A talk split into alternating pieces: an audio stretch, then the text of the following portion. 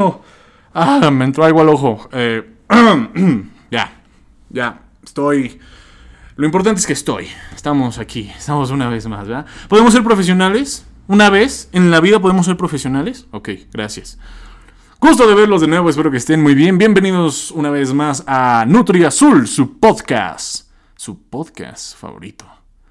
Eso lo dice Jacobo Wang. El día de hoy me encuentro solo, no tengo coestelar ya de, costumbre, ¿no? Sí, como las viejas andadas, aquí andamos de nuevo. En fin, tengo varias cositas. Este va a ser un podcast como entre de chile y mole y pozole, como así han sido todos.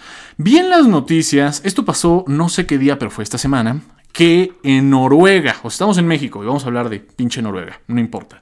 En Noruega está pasó algo terrible, pasó un atentado terrorista. Una persona empezó a matar gente, pero lo interesante de este ataque es que fue un cabrón que llegó con arco, llegó con un maldito arco de casa. No mames, es que se creyó los los de lo de los juegos del hambre, no sé, el güey estaba loco. Llegó con un con un arco, qué enfermo. Y es que está bien cabrón, porque si tú estás en la calle, te estás tomando un cafecito, estás en la charla, y en eso, pues escuchas disparos, te pones alerta, ¿no? Dices, ay, ¿qué está pasando? ¿Qué está pasando?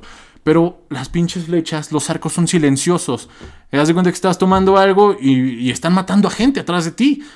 Y no se escuchó. El cabrón mató a cinco personas y dejó heridos a creo que, no sé, la verdad no tengo el dato exacto, pero fue muy random. Fue algo así como de, no mames, en Noruega, cabrón, en Noruega, donde los güeyes de TikTok se se percatan de decirnos de, ay, no, es que Noruega, la policía, la policía, pues es muy tranquila, o sea, no está tan armada, de hecho no hay tantos policías, no es necesario, somos unos nórdicos muy educados, ¿no? Somos vikingos a toda madre, no que en México usan, ay, no sus camionetotas blindadas, ay, no, no, qué horror, algo así estaba diciendo una nórdica, ¿no? De, de esos países.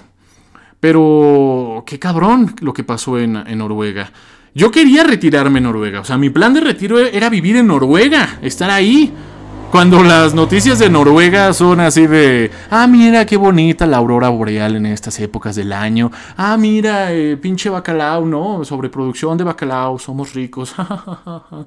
y qué cabrón lo que acaba de pasar, ¿no? Entonces, ya mira, en todos lados, en todos lados se cuecen habas. La, la neta, o sea, no estamos a salvo de, de los locos Así que mientras estemos en esta pinche masa de tierra en el espacio, pues pues podemos morir. si estamos vivos, podemos morir. Eso, eso es lo, que pasa. Pasó lo del juego del calamar, que ya es algo, ahora sí que para estas ondas del internet ya es un tema viejo. Espero que ya la hayan visto. Si no, véanla. La neta sí la recomiendo. Es una serie que. Si los memes no ya te la contaron toda, es una serie que no te esperas lo que va a pasar. O sea, está el protagonista, pero nunca sabes lo que va a pasar. En fin, eh, la serie del calamar.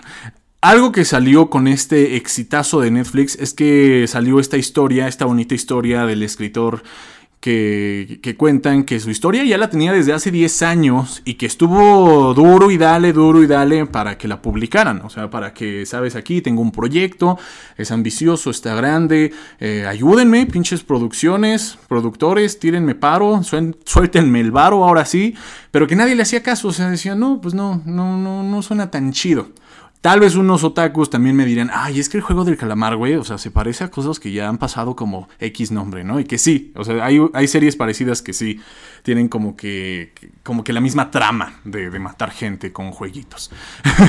Pero aquí lo del juego del calamar es que muchos dicen, qué chingón que el escritor, eh, pues después de tantos años, reventó bien cabrón. Y hoy en día es la serie más vista de Netflix. Oficialmente, el juego del calamar es la serie más vista de Netflix. Y qué chingón. Ok, es así como de funcionó tu historia, cabrón.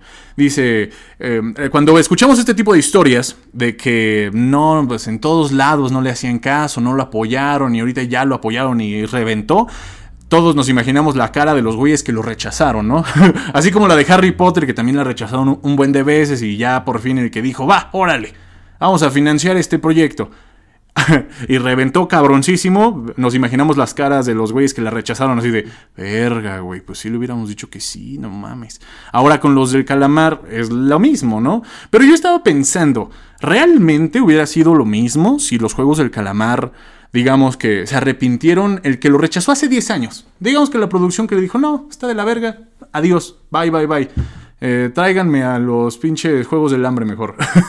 pero, pero siento que en este caso tal vez el juego del calamar le ayudó mucho todos estos últimos años, porque es una serie coreana, surcoreana. Entonces siento que no hubiera sido lo mismo, no hubiera tenido el mismo impacto la serie si se hubiera estrenado en su momento. O sea, que el escritor hubiera dicho, ¿sabes qué? Tengo este proyecto, ayúdame, órale, va.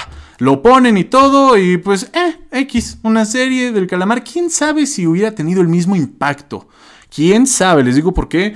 Porque los coreanos nos están metiendo, nos han estado metiendo su cultura en los últimos años. Que nos lanzan el K-pop, que nos lanzan su gastronomía, que sus productos, que sus series. Entonces ya lo estamos familiarizando mucho aquí en Occidente, a Corea. Ya los vemos bien, ya no los vemos así como un país extraño, así de, ¿qué es Corea? ¿Dónde está Corea? ¿Qué hace Corea? No, no, no, ya, obviamente decimos Corea y en chinga decimos, ah, sí, K-pop, Gangnam Style, que, que la música, que, que lo kawaii, que, que, ¿qué más? Este, ¿qué más es de, que, de Corea? Bueno, muchas cosas, ¿no?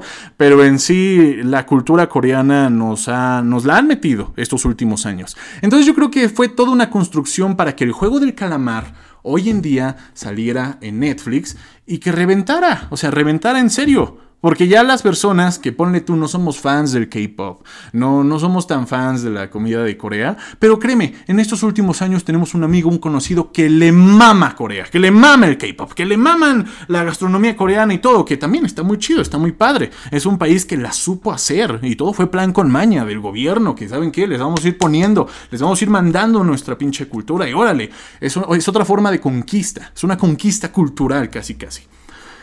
Entonces ya nos la tenían ahí en bandeja de plata, ya nos la habían amortiguado el golpe, ya, ya sabíamos. Entonces vemos una serie del calamar que se ve extraña. O sea, se fue fuera de lo normal porque así es, o sea, no es una serie tan convencional.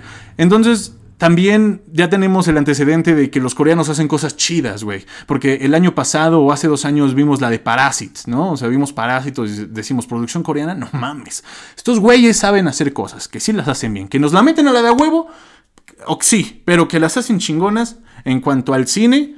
Eh, lo último que he visto ha estado padre. Entonces, los que estamos metidos en esto, los que consumimos un chingo de series, los que estamos en internet, pues quieras o no, ya nos metieron la idea de Corea. Entonces vemos una nueva serie de, original de Netflix, coreana, dices, ah, chinga, pues la voy a ver. La neta, o sea, créeme que si no hubiera salido Parasit, ni el K-pop, ni, ni, todo el desmadre que hizo su gobierno y todo el boom que ha pasado con Corea, K-pop, o sea, es eso, K-pop. Perdonen mi ignorancia, yo sé que Corea ha de tener muchas otras cosas, como todo país ha de tener su historia, su, su cultura, ¿no? Sus tradiciones. Pero créanme, aquí en Occidente ubicamos a Corea del Sur por el K-pop y a Corea del Norte por los misiles. Pero sí, o sea, fue prácticamente eso. Y el juego del calamar solo fue como la cereza del pastel de, ah, mira, ya saben lo que vienen, chéquense esta joya, que también está buena, pero háganle caso. Porque luego así pasa, de que si no le hacemos caso a unas series muy, muy buenas, ahí se quedan. No, no salen, no salen a la luz. Y ahora pues el juego del calamar, pues ya les apuesto que va a tener un chingo de temporadas como La Casa de Papel. Y la van a como medio arruinar porque así se quedó más o menos bien. El final de la, del juego del calamar sí, sí prestaron como que se puede hacer una, secuela de esto. O que también lo dejen así, ¿no? Que, sea una, neta una obra de arte única y que ahí muera. Pero bueno, ya, ya, vemos, ya sabemos cómo son, entonces la van a estar exprimiendo. El próximo año vamos a tener la segunda temporada. Ojalá no, ¿ok? Mi parte mamadora, mi parte mamadora dice, no, güey, es que estuvo muy chida, no la cagues, ya, güey, obra única. Que así se quede, güey, que se quede así la esencia, cabrón. Si, si le empiezas a meter y a meter y a meter y a meter, vas a hacer una casa del papel, de papel, güey. que ya no mames, tus pinches partes, eh, temporada 5, parte 2, o no sé, ya es una reverenda mamada. Pero ¿cómo ven eso? Yo, digo que fue, que pasó así. Yo digo que, que pasó así porque, porque le saben, o sea, estos coreanos le saben, o sea, pendejos no son, pendejos no son. Le saben y nos han metido su cultura y que también está chido, o sea, no nos meten basura, hasta eso. No nos meten basura pero más bien, como nos han metido su cultura los últimos 10 años, pues sí, este, desde el Gangnam Style, ¿no? Más o menos ahí empezó. Perdónenme los fans del K-pop que dirán, no, no, no, el K-pop es de, los 90s, 80s, no sé. Pero aquí en, América, este, pues apenas estos últimos 10 años nos estamos familiarizando mucho, mucho con, con, nuestros amigos coreanos. Hasta quiero ir a Corea, fíjense. ¿Ven cómo funciona? ¿Cómo funciona toda esa, estrategia? Pero bueno, yo digo que pasó así. El juego del calamar no hubiera sido lo que es ahora sin toda la propaganda coreana, por decirle así, ¿no? Toda esta propaganda que nos han estado soltando, todo esto, todo este productazo. Los de BTS son un productazo, es un producto bien hecho BTS. Pero bueno, de eso ya hablamos en anteriores podcasts, con eso me quedo. Y ahora pasemos con el siguiente tema. Me he preguntado últimamente, ya cerrando con esto del calamar, me he preguntado últimamente si neta soy una persona amargada, cabrón. O sea, si soy como, como pesimista o amargada. Soy una persona amargada y les voy a decir por qué pienso eso. Que, igual y no lo soy, ¿eh? Yo soy, yo soy feliz. O sea, no lo ando diciendo a todo el mundo, pero me siento bien a, lo que es, ¿no? Pero a veces digo que soy una persona amargada porque yo veo stand-up, me gusta ver stand-up, no consumo mucho, pero de vez en cuando sí me aviento varios stand-uperos, eh, mexicanos, estadounidenses, eh, hasta franceses y, y, latinos, chilenos, argentinos, colombianos. he estado consumiendo mucho stand-up. Y, la neta es que para que a mí me hagan reír, o sea, van a decir, ay, pinche mamón, que no sé qué, o si estás bien amargado, güey. La neta es que tú estás amargado. La culpa es tuya, no del comediante. No, espérate. No, yo, yo digo que, que, que les falta. No sé si la gente, el público en general, es muy fácil. El comediante puede decir una mamada que no da risa, pero la gente se ríe. Es como, no sé, cuando dicen pudín. La gente se ríe, güey. La gente se ríe. Entonces estaba viendo estos stand-ups de todo, de todo, de todo el mundo prácticamente, menos Asia. Casi no he visto stand-ups de Asia, pero eh, de todo, de todo Occidente. Consumo obviamente más lo que son los mexicanos y los gringos. Pero estaba viendo a cierto comediante famoso de aquí de México, que es muy bueno, que la neta yo me he reído con su stand-up, pero no me río a cada rato, ese es el problema. Yo lo veo, yo lo veo, o sea, un video grabado que fue en vivo, una presentación en vivo, lo veo en YouTube, y, veo que la gente se ríe mucho. Yo veo que la gente se ríe bastante de casi todo lo que dice. Es un comediante, no quiero decir su nombre, porque ojalá, este, bueno, uno, nunca sabe en el futuro, ¿no? no, pero me gustaría trabajar con ese comediante, me cae muy bien, pero a lo que voy es que yo no me reía de todos sus chistes. O sea, yo no me reía de todos. Me reía de, muy pocos, de los que neta yo siento que los hizo bastante bien, o sea, como los que sí escribió, los planeó, que, que los estandoperos hacen eso, ¿no? Obviamente escriben todo su show, todo su chiste, y, su trabajo es hacer que parezca que son espontáneos, que, parezca que, que parezca que llegaron al escenario y vamos a hablar. Vamos a hablar, gente. Los, voy a hacer reír. Los voy a hacer reír ahorita. Pero no, pues es todo un trabajo, todo un ensayo de, escribir, de, planear. Pero a lo que voy es que yo no me río tanto en los stand-ups como se ríe la gente. A eso voy, güey. ¿Para qué le pongo más cosas? Yo no me río tanto en los stand-ups eh, como se ríe la mayoría de la gente. Y, soy fan, o sea, me considero fan. O sea, no, no, no de todos los estandoperos, obviamente, pero sí tengo mis favoritos aquí de México y de Estados Unidos. Y sí me considero fan porque veo sus especiales, eh, digamos que veo todo lo que hacen. Y, y, unas cosas sí me dan mucha risa, pero no todo su show. Y ya entiendo lo que dirán, ah, pues obviamente, güey, hay gente que se ríe por uno u otro chiste, no se va a reír a cada rato. No, pero créanme, yo veo que la gente se ríe a cada rato. O sea, la gente se ríe. Eh, de cualquier pendejada. A veces es lo que me molesta, porque también como consumo mucho stand-up, ya sé diferenciar quiénes son los buenos, quiénes son los malos, quiénes son los que les van echando ganas. ¿Yo quién soy para criticar el stand-up? Créeme que me considero un público difícil. Me considero, sí, soy un público difícil y no es que me haga del rogar, no es que me de, no es que yo diga, ah, no, no me trataré de no reírme. Hoy yo, dijo algo, no, no, no te ríes, no te ríes, no te... No, tampoco. No, no, no, qué, chingados, ¿Qué, clase de idiota hace eso. Pero yo quiero ver un stand-up para carcajearme, o sea, para reírme. Y, lo, a los comediantes que sigo aquí en México, pues sí lo han hecho. O sea, yo me he carcajeado con sus shows, pero últimamente, con sus últimos proyectos, pues no me han dado tanta risa. No me han dado tanta risa. Consumir comedia... Eh, es bueno si yo me quiero dedicar a esto. A mí me gustaría en un futuro hacer stand-up, la neta. Me gustaría ser el güey que le abre al telonero del telonero del, del- telonero de otro güey. Así se empieza, ¿no? Un bar, ir a un bar a probar chistes. Que sí, ¿eh? he escrito varias cosas, varios minutos como de, de un show de stand-up. Que tal vez pueda funcionar, ¿no? Eh, el problema del stand-up es que hay que hacerlo en vivo. Sí hay que hacerlo en un, pues en un bar, ya sea en un teatro, donde haya personas donde haya personas. Entonces, ya estamos de regreso en este magnífico podcast. Tuve que salirme porque porque pues, tenía cosas que hacer y pero ya volví. Me quedé en lo de los estandoperos. Aquí tengo todo en mi libretita. El punto es que siento que soy amargado porque a veces los stand-ups no me dan tanta risa como deberían. Pero los estandoperos como tal hacen su chamba, hacen su chamba, pero yo soy el que se siente amargado porque me siento como un público difícil. O sea, no, no me hacen reír tan fácil. ¿Tú crees, Dano? ¿Por qué no te hacen reír tan fácil? Pues nada más, o sea, porque no son buenos. No son tan buenos los estandoperos. A veces, a veces sí tienen sus chistes. Pero ya, cerremos eso porque también ya no me acordé mucho de eso. Pasaron muchas horas después de eso. Ahora, lo que tenía anotado aquí es que ya para cerrar podemos hablar de la película de El Venom. La cual tú no has visto, obviamente. No. Pero no te pierdes de nada. O sea, si no la han visto, no se pierden de nada. La película está palomera, es lo que ya habíamos visto en Venom 1. Si viste Venom 1, ya viste Venom 2. Nada más que con Venom 2 sale el pinche Carnage. Y lo único chingoncísimo de la película es la escena post créditos. Eso es todo, o sea, pero yo fui a eso, yo sabía que la película iba a estar de hueva, un guion pobre, efectos especiales chidos, pero hacen ver a- al pinche Venom como un idiota. Lo nerfean, no solo a Carnage, sino al pinche Venom lo hacen ver bien idiota. A mí me hubiera gustado que Venom fuera una película como el Joker. Que Venom neta matara, porque Venom es un puto villano, ¿no? Venom es malo.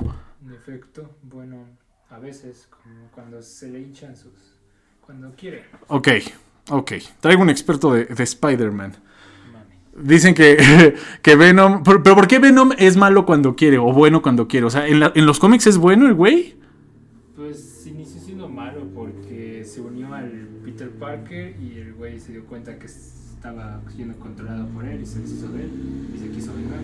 Oh, ya, ya, ya. Bueno, el punto es que la película como tal no me gustó. No me gustó las del Venom. Lo único chido es que ya es parte del universo cinematográfico de Marvel y con esta nueva entrega de Spider-Man. ¿Cuántas veces hemos mencionado la puta película de Spider-Man? Yo solo estoy esperando que salga el próximo tráiler para volver a resubir mis videos de Spider-Man y que tengan más vistas gracias al hype del público.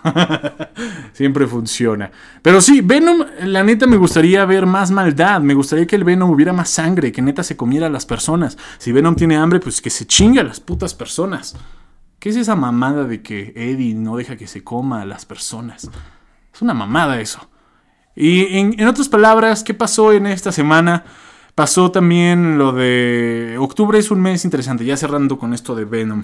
Eh, octubre es un mes interesante en la historia de América, porque resulta que los extranjeros llegaron a América en octubre. Sí dije octubre, ¿verdad? No septiembre. Octubre. Octubre, puta moto que está pasando, puta moto, puta moto, puta moto. El octubre es un mes interesante porque al parecer los europeos descubrieron América, descubrieron otro continente.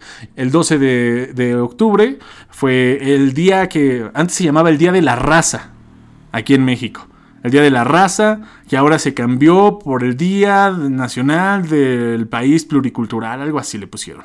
Tiene sentido. Y Leif Erikson, el de Bob Esponja, el puto vikingo, resulta que también llegó a las costas de, bueno, Canadá, eh, un 9 de octubre, o sea, un 9 de octubre. Y un 12 de, de octubre llegó luego, años después, muchos años después, como, como 400 años después llegó Cristóbal Colón. Que, que ahí me hace pensar como que el evento Nexus, es que no has visto Loki, ¿verdad? No. Bueno, el evento Nexus de Loki siento que lo podíamos relacionar con algo así de algo pasa en octubre, que estos pendejos llegan. y a lo que voy es que hubiera estado bien mamón que los vikingos nos hubieran conquistado. Pero ve, los vikingos se ve que no tenían visión, como que, como no sé qué, qué chingados, nada estaban viajando y encontraron, eh, así nada más encontraron de Groenlandia, se pasaron a Canadá y dijeron, ah, bueno. Otra, otra, este, otra tierra. O tal vez fueron muy respetuosos, vieron que ya estaba habitada, vieron que había ya nativos americanos. Y dicen las leyendas que, pues sí, este, estuvieron conviviendo y de hecho creo que hay una historia ahí que cuenta que los pinches vikingos llegaron y compartieron su- sus alimentos, entre ellos la leche, creo que llevaban leche de cabra, entonces se la dieron a, a los pinches nativos y como no estaban este, acostumbrados a la, a la lactosa, creo, no sé, no sé si esta historia es real, o sea, suena que sí, pero ya son de estas historias que escuchas de, de- de tu profesor de historia o no sé quién chingados me la contó. Pero la historia era esta, de que cuando los vikingos llegan a lo que actualmente ahorita es Canadá, ahí llegaron por, ahí por Terranova, eh, compartieron sus alimentos y entre ellos compartieron la leche y los nativos americanos pues no estaban acostumbrados a la lactosa, entonces empezaron a vomitar, como que no la estaban dig- digiriendo bien. Digiriendo bien, no la pudieron digerir y empezaban a vomitar y pensaban que los estaban envenenando y pues les aventaron flechas y se los putearon. Putearon a los vikingos. Eso es la historia. La neta no sé si es cierta. Suena que sí. Suena que sí. Me gusta pensar que sí fue cierto. Tiene sentido. La otra cosa es que los vikingos ahí llegaron a América entre el año, ¿qué será? El 1066 a 1100, yo creo. Yo creo. Después de Cristo, obviamente. 300 años antes de Cristóbal Colón. Entonces, imagínense si los vikingos hubieran llegado y hubieran dicho, ¿saben qué? Chingue su madre, vamos a conquistar. Yo creo que esos pendejos, los vikingos, no tenían ni la noción de, de las tierras, no sabían que había otro, que era otro continente. Esos güeyes estaban viajando, descubriendo islas, descubrieron Islandia, descubrieron Groenlandia y luego se pasaron tantito y dijeron, ah, otra puta isla. Hielo, nieve, la misma mierda. Entonces, pues yo creo que fue eso. Eh, Eran comerciantes, eran guerreros, eran muy pocos y no tenían la visión. Pero si lo hubieran tenido, los hubieran conquistado, ponle tú que se los hubieran puteado. Se putean a los de Canadá, luego bajan, igual se putean a los pieles rojas de Estados Unidos, luego bajan más aquí a estas bellas tierras cálidas de México y se putearían a lo que sería lo- los que vivían en Teotihuacán, porque en, en esas fechas creo que todavía Tenochtitlan no estaba como tal. Pero pues ya había, ya había, ya había este, nuestros ancestros. Ya, ya había güeyes aquí pisando la tierra. Estaban en Teotihuacán. No sé si estaban eh, al 100% ya como en Tenochtitlan, la ciudad grande. Pero estaban ya. Teotihuacán ya existía. Entonces se los hubieran encontrado. Igual y si los hubieran puteado. Aunque fíjense que las armas en ese momento eran muy parejas, ¿eh? Los pinches vikingos traían sus arcos, sus lanzas, sus espadas. Y aquí no se quedaban atrás. También era muy a quemarropa. Muy acá de. ¿Cómo se dice? Mili en Smash. Mili, Mele. Mili. muy cuerpo a cuerpo, ¿no? Sí. Exacto, muy cuerpo a cuerpo.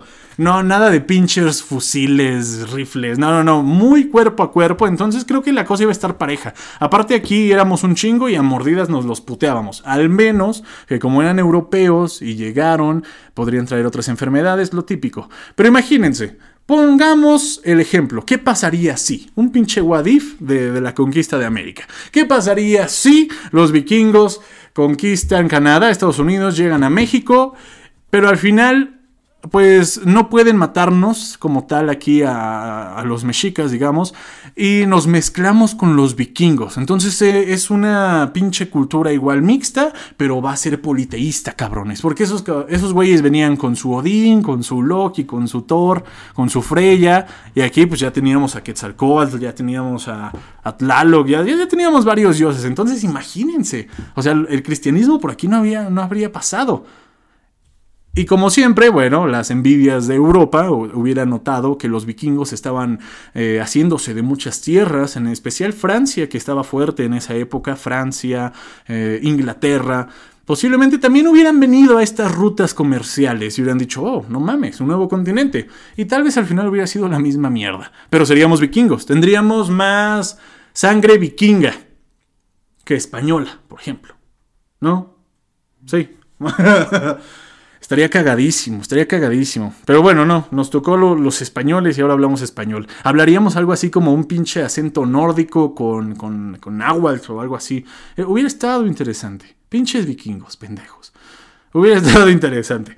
Ah, retomando el tema de, de que con el que empezamos el podcast, que el loco que mató con flechas a, todo, a unos cuantos de Noruega, a unos cinco de Noruega. Pero bueno.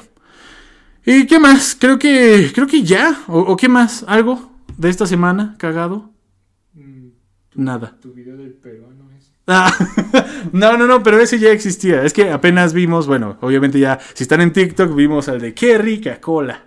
Puta, qué rica, ¿eh? Sí, güey. Creo que es mexicano, ¿eh? No es peruano, es mexicano. Pero bueno, un saludo a ese güey. No creo que esté viendo esto. Pero le mando un saludo. Ya le di like a su, a su TikTok. Ese güey sabe. Ese güey sabe cosas. Ese güey sabe lo que es. Sabe tomar refresco. Sabe tomar coca. Pues bueno, creo que sería todo. Ya, ahora sí ya sería todo por el momento. Es más, creo que antes de irme nada más quiero comentar el, el mejor juego que he jugado este año. Este 2021, el mejor juego que he jugado hasta el momento. Porque pues chance y aparece un, un juego chido en noviembre, diciembre, que no creo. Pero este Metroid Dread está bien chido. Dread, ¿no? Dread. Dread. Dread. Dread, sí, no Dread. Dread. Metroid Dread. Está chingoncísimo. Podemos comentar de que subestimamos el 2D. Un personaje y escenarios en 2D. Dices, ay, qué hueva. Pero es la primera vez que juego uno de Metroid. Y este de Metroid Dread, pues poco a poco va sacando sus poderes. Como en todos los pinches videojuegos. Primero eres la verga, luego te pasa algo, le pasa algo al pinche personaje principal, pierdes todas tus putas habilidades y ahora, obviamente, a lo largo de la historia vas a ir recuperando tus habilidades. Y como yo nunca había jugado y nunca me había sumergido en el mundo de Metroid, de Samus, de Sexy Samus, pues jamás había visto cómo era todo ese proceso, cómo se convertía en bolita, cómo hacía sus pinches cañones. Eh, Es un, es, es un desmadre. Y, y nada más relacioné a Samus con Smash. Con- y más con Smash Bros. Brawl, que salió para Wii. Porque de hecho en la aventura de... En la historia más bien, de Smash Bros. Brawl es, es en 2D, ¿no? En 2D, entonces es muy parecido a los mapas. Obviamente ponen referencia a mapas de- de Metroid, entonces por eso lo estaba relacionando. Pero sí, por el momento es muy buen juego, las críticas no se equivocaban. Creo que en Metacritic se le pusieron una media de, de 8.8, entonces la neta estuvo bien, la neta estuvo bien. Ya ven que se quejó el creador de God of War de Metroid de que pinche juego difícil, que, que este, nada más hace confundirse, nada más confunde a los fans, que no sé qué, que no es un juego muy lineal. Está cabrón, o sea, créanme que yo me he tardado porque es un puto laberinto. Eh, eh, o sea, como estás en 2D, parece un pinche hormiguero. Tienes que ir a tal lado, que no sé qué, abrir tal puerta, o que no tienes la habilidad para abrir cierta puerta. Entonces es un puto laberinto, es un pinche laberinto. Yo entiendo a lo que se refería ese güey. O sea, no es como God of War que te mandan de punto A a punto B. Aquí el pinche punto A, eh, para llegar al punto B tienes que pasar un pinche laberinto y a veces... No, a veces ni sientes que estás haciendo bien la historia. Creo que el objetivo de Metroid, bueno, de Samus en este caso, es escapar. No sé, está en un pinche planeta raro y nada más tiene que escapar y llegar a su nave. Pero para llegar a su puta nave es todo un pinche laberinto. Sí está confuso. Luego sí me he tardado bien estúpidamente. No he avanzado porque neta no sé qué hacer en el mapa. O sea, a veces sí no sé qué hacer. Ya acabas, digamos que con un boss eh, fuerte. Y luego andas vagando ahí por el pinche mapa y dices, verga, ¿y ahora dónde me muevo? Por aquí ya pasé, ya estoy nada más dando círculos, ¿cómo llego a otro puto lado? Que, así, luego te vuelve un poquito loco, pero está chido. Es, es hasta un juego de culto. Lo he pensado así, como las películas de autor, ¿no? Que, que son las que ganan los premios acá de, de los altos críticos de cine. Y obviamente está el cine comercial, Marvel y la chingada. Aquí en los videojuegos, este, este juego sería como de culto. Es de Nintendo, es exclusivo, es, es de culto esa madre. Porque en Twitch no estuvo girando mucho. Estaba viendo los directos y la verdad no lo estaban promocionando tanto. No estaban jugando tanto Metroid Dread. O sea, para, no sé, para que me entiendan, en mi lógica, un juego de culto sería en este caso Metroid Dread. Dread, sí, Dread. Y un juego así como tipo Marvel sería que este Fortnite, eh, Warzone. Ya saben, lo, lo, lo popular. Y creo que eso sería ahora sí todo. Eso ha sido ya todo. ¿Comentarios? Mm, Pues nada más de que hablando del Metroid Dread, te escribiste exactamente lo que es el modo historia del Smash Brawl. Ah, pues sí. Es el, el modo historia del Smash Brawl. Prácticamente es lo mismo que jugar. Y Eh. el cual estuvo muy bueno. pues. Ajá, exacto. Si se pasaron el Smash Bros. Brawl de, para Wii y les gustó, pues la neta les va a encantar Metroid Dread. Entonces sí, juegazo. Juego de culto. El mejor juego que he jugado este año. Y creo que ahora sí podemos cerrar. Muchísimas gracias por ver Nutri Azul, por ver y escuchar Nutri Azul. Si están en Spotify, denle, ah, guárdenlo, descárguenlo, no sé, píquenle, compártanlo. Igual y aquí en YouTube, denle like y compartan. Muchísimas gracias. Esto ha sido Nutri Azul y nos vemos en el próximo video. Bye. Ah, La, la música, la música ahí de fondo. De los músicos debería estar ahí como un late late show. Un night night, un late night show ahí. O créditos pasan. Ah, sí, créditos. Ah, Ahora sí ya.